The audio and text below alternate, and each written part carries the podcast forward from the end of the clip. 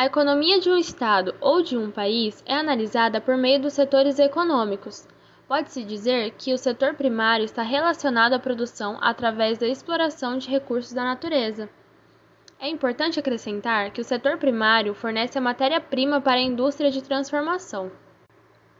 No estado do Mato Grosso, a agropecuária é responsável por 21% do PIB do estado.